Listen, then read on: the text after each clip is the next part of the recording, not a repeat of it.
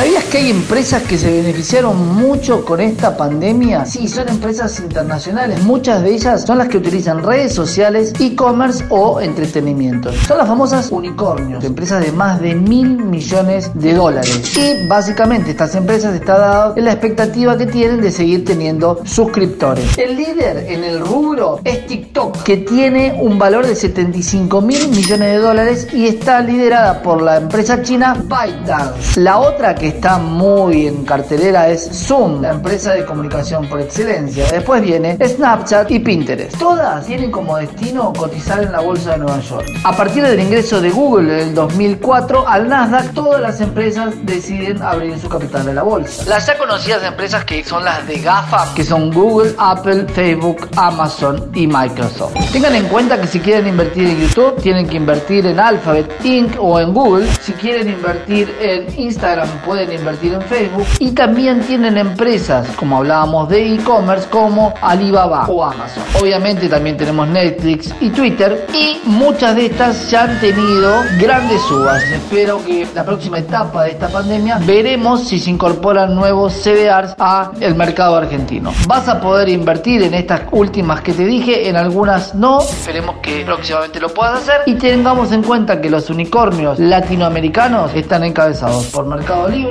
Global, Despegar y la colombiana Rappi. Esta es una pastilla financiera para Pasaron Cosas. Pasaron cosas.